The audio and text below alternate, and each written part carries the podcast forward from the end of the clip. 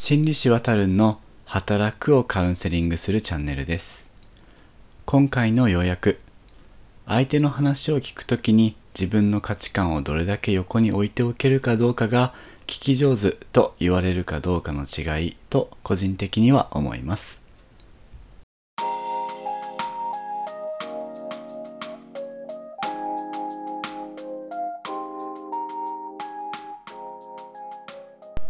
皆さん1週間お疲れ様でした。公認心理師臨床心理師の渡るんと申します。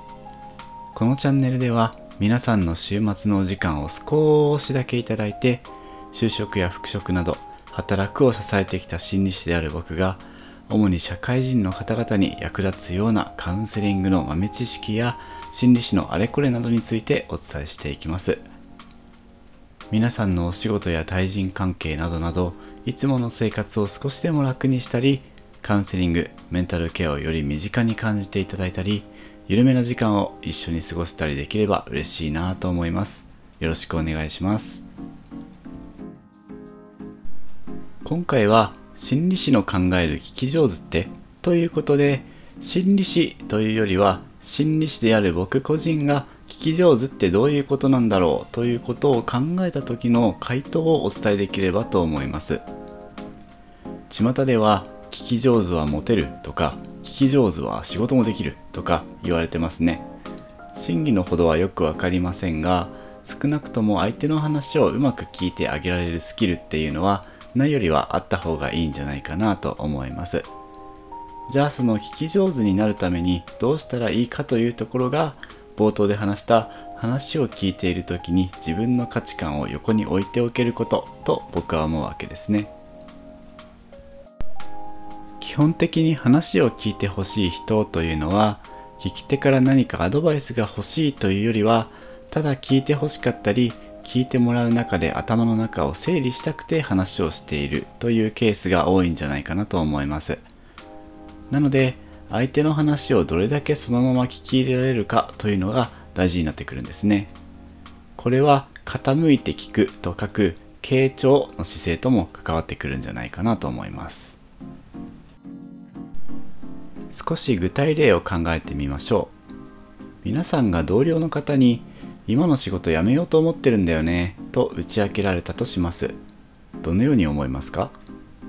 いやそりゃリスクがあるんじゃないかとか仕事辞めんのめっちゃいいじゃん羨ましいとかいろんな考えが出た方いらっしゃるんじゃないかなと思います。そんな中でどのくらい自分の考えを置いておいて相手指導の話を引き出せるかが大事です。なのでこういうケースは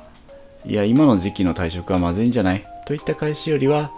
例えば辞めてどうしたいの？とか辞めようと思ったのはどうしてなの？とかそういった拾い方ができるといいんじゃないかなと思います。ちなみにこれは相手の発言内容によってもこちらが価値観を横に置いておけるかの難易度が変わってきます。例えば今の仕事を辞めてラーメン屋開こうと思ってんだよね。まあラーメン知らないし料理もしたことないんだけど。といった話だったらどうしましょう。止めたくなるのが人情なんじゃないかなと思います。こういう時に聞き上手はどうするかというと例えば一例ですがなんでラーメン屋なの？とかもう少し冷静に聞いたりしつつ相手の出方を探りながら自分の意見を入れる流れに持っていこうとするんじゃないかなと思います。なお角の立たない形で自分の意見を言う言い方は前回のコミュニケーションスキルその3アイメッセージについてをご参照ください。少し話がずれましたがどうでしょう？人の話を聞くことってこんな風に考えると自分の価値観から出てくる考えをどれだけ置いておけるかの勝負もしくはどれだけうまく出せるかの勝負という側面もあるような気がしませんか？そういう自分の言いたいことを言うという誘惑に負けずに相手の話したいことに注目しながら話を聞いてあげられると相手も満足して話を聞いてもらったと思えるかもしれませんね。では今回はここまで。ご視聴ありがとうございました。